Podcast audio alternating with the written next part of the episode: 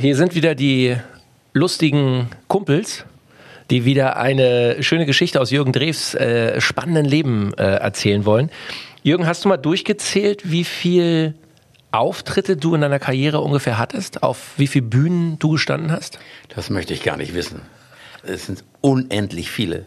Weil ich habe ja immer gedacht, meine Karriere, das kann doch gar keine Karriere sein. Sing das Kornfeld, mache ein paar Auftritte in Diskotheken und dann auch auf größeren Bühnen und dann auch mit Band mal hin und wieder. Das geht ganz schnell wieder vorbei. Dann hatte ich ja das Glück, dass es dann doch weiterging. Hm. Obwohl ich nach diesem Kornfeld erst eine Ballade gesungen habe. Du, es ist kalt in meinem Zimmer. Eine Ballade darf man nie machen. Das ist eine Todsünde. Ich hätte danach sofort den Titel singen müssen, den ich dann als dritten gesungen habe, nämlich Barfuß durch den Sommer. Das war wieder ein Hit. Also ich habe das als ganz kurzfristige Episode gesehen und habe gedacht, ich muss das ausnutzen, dass jetzt Diskotheken anrufen oder man äh, eine Open-Air-Geschichte anruft, dass ich da was mache oder mich mit einer Band ein, einspiele und so weiter und so fort. Du hast, du hast alles mitgenommen, was, was ging? Ich habe alles gemacht. Wahnsinn. Ich habe manchmal zwei Jobs gemacht am Abend. Ich habe äh, das Höchste, was ich gemacht habe, waren drei Jobs. Das macht dann aber keinen Spaß mehr, weil du dann irgendwelche Leute natürlich brüskierst. Die wollen vielleicht ein Autogramm haben oder wollen mich ein bisschen mehr sehen und du machst einen Auftritt, hörst auf und bist weg. So und und ein Auftritt äh, ist dir in besonderer Erinnerung geblieben in Leipzig, denn der wäre fast aufgrund des Wetters ausgefallen. Und darüber wollen wir jetzt sprechen. Jürgen Drews, des Königs neuer Podcast. Ein Podcast von Ich find Schlager toll und All Ears on You. Ich hatte in Leipzig einen Job.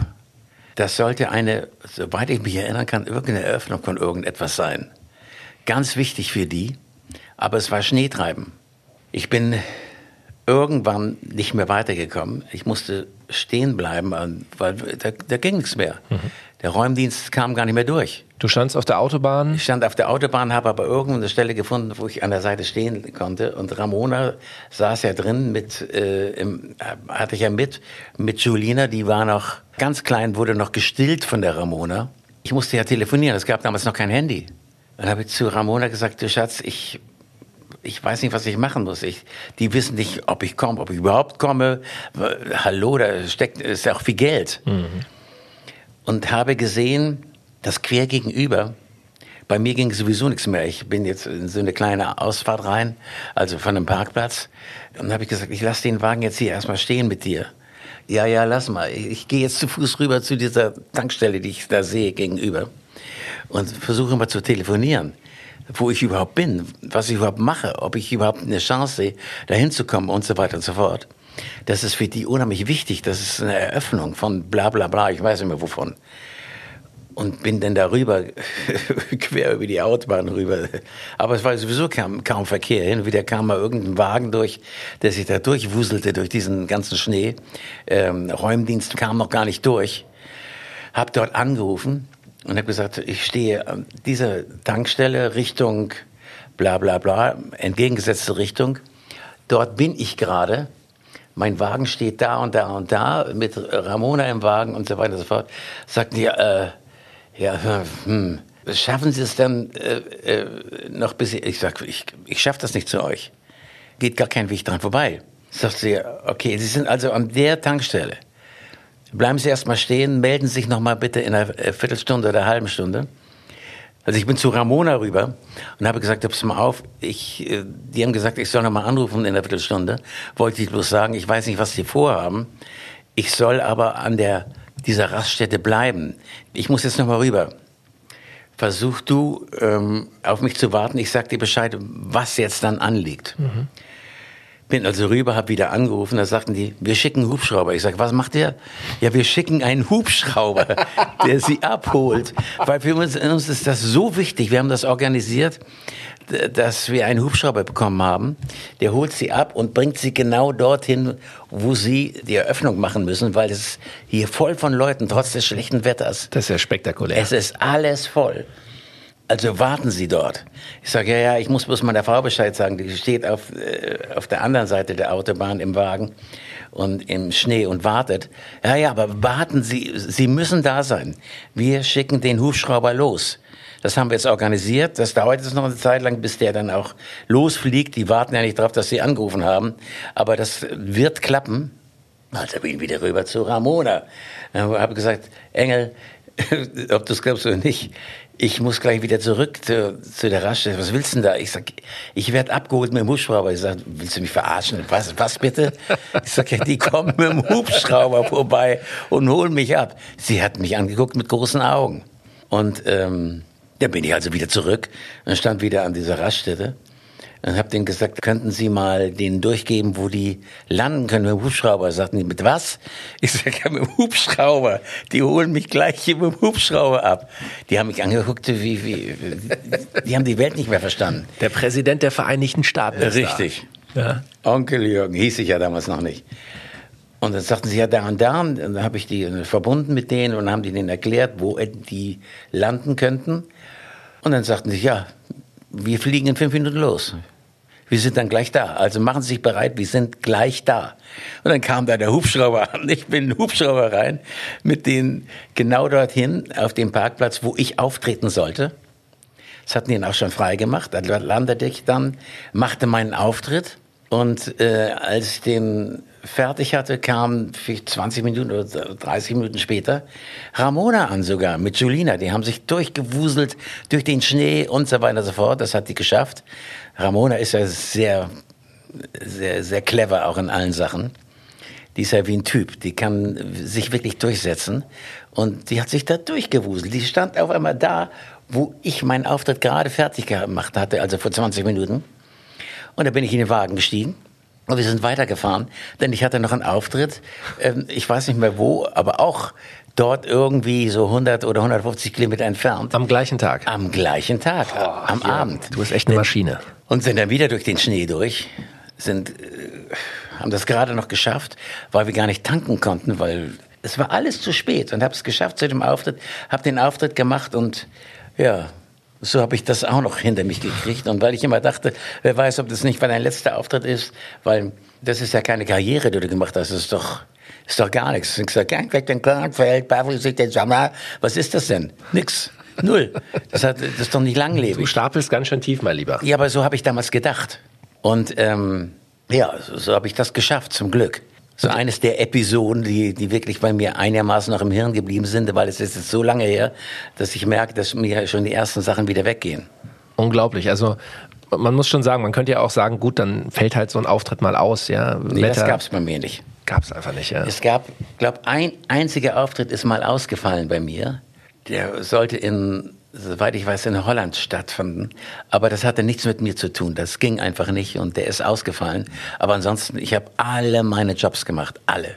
Und jetzt, ist egal unter welchen Umständen. Jetzt könnte man ja meinen, jetzt äh, ähm, lässt es ein bisschen ruhiger angehen. Aber ich muss mal erzählen, wir sitzen ja hier heute ähm, in Mainz. Äh, du hast jetzt gleich äh, Generalprobe beim Fernsehgarten. Und ähm, du fliegst danach nach Berlin hast einen Auftritt heute Abend in der Waldbühne und fliegst morgen früh zurück nach Frankfurt, fährst von Frankfurt wieder nach Mainz, um dann im Fernsehgarten aufzutreten. Also ja, da würde Management neben mir sitzt, muss ich selber noch fragen. Ich kriege das selber schon nicht mehr in die ja. Birne. Also Christine, es ist so, ich mache nachher Proben. Muss ich auch machen, weil ich äh, singe. Das ist der Moment, wenn die Hölle brennt, singe ich immer so. Aber mit den, die Jungs heißen die, ne? So, da habt ihr. Probe. Und dann nach nee. den Proben muss ich wohin? Nach Berlin. Und da trete ich auf Waldbühne. Da bin ich einer von, von mehreren und habe genau 25 Minuten, darf es nicht länger machen, weil sonst das ganze Programm denen auseinanderfällt, weil ich bin ja nicht einer der Ersten, die dran sind, sondern einer der Letzten. Und so ein, so ein Programm verlängert sich immer aus irgendwelchen Gründen. Kennen wir von Wetten das, ja. Die nachfolgenden Sendungen verschieben sich. Richtig, und so wäre das bei mir auch. Und da ich dazu neige, immer zu lang zu sein, hatten mir gesagt, 25 Minuten und ich werde mich daran halten.